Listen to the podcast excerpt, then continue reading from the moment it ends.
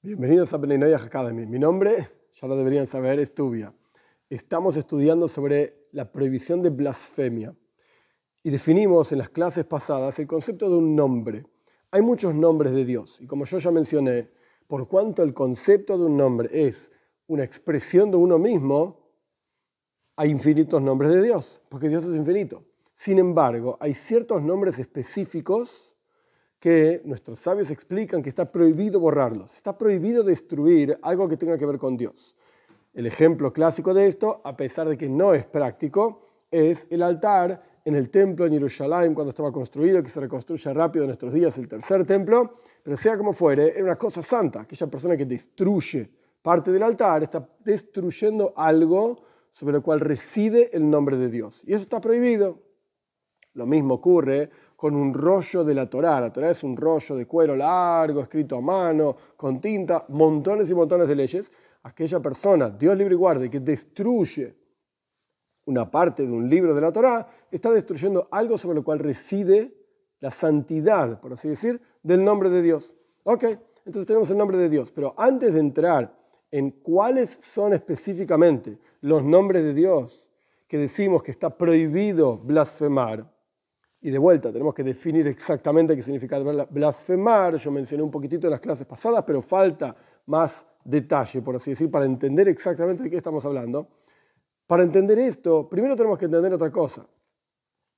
Todas las traducciones, y esto ya lo mencionamos en otra clase mucho tiempo atrás, todas las traducciones cristianas, evangélicas, eh, católicas, ponen el nombre que quieras de la Torá, en donde mencionan, por ejemplo, el nombre Yahvé, el nombre Jehová. Todo esto son tonterías, pero así de grande que escribirlo en negrita y subrayado, tonterías.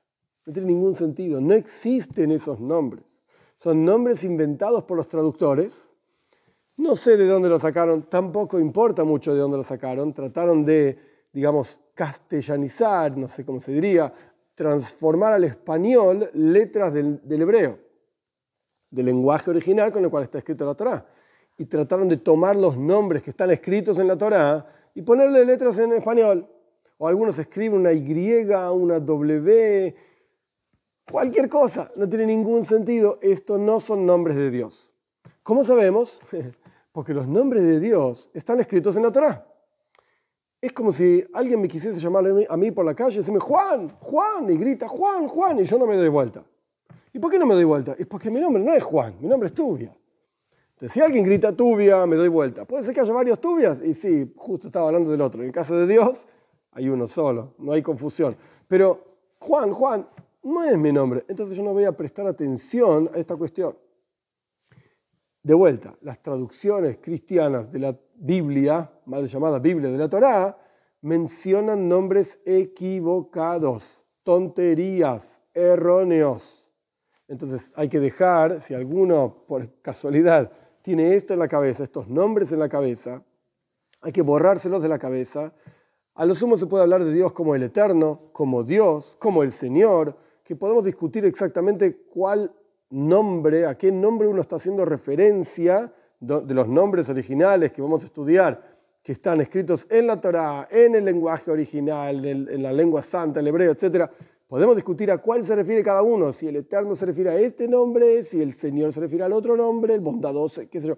Esto lo podemos discutir, es verdad, pero me parece importantísimo aclarar, todos los nombres que aparecen en las traducciones mal hechas, inclinadas, enfocadas a querer probar un punto específico de la Torá, pues esos no son nombres de Dios.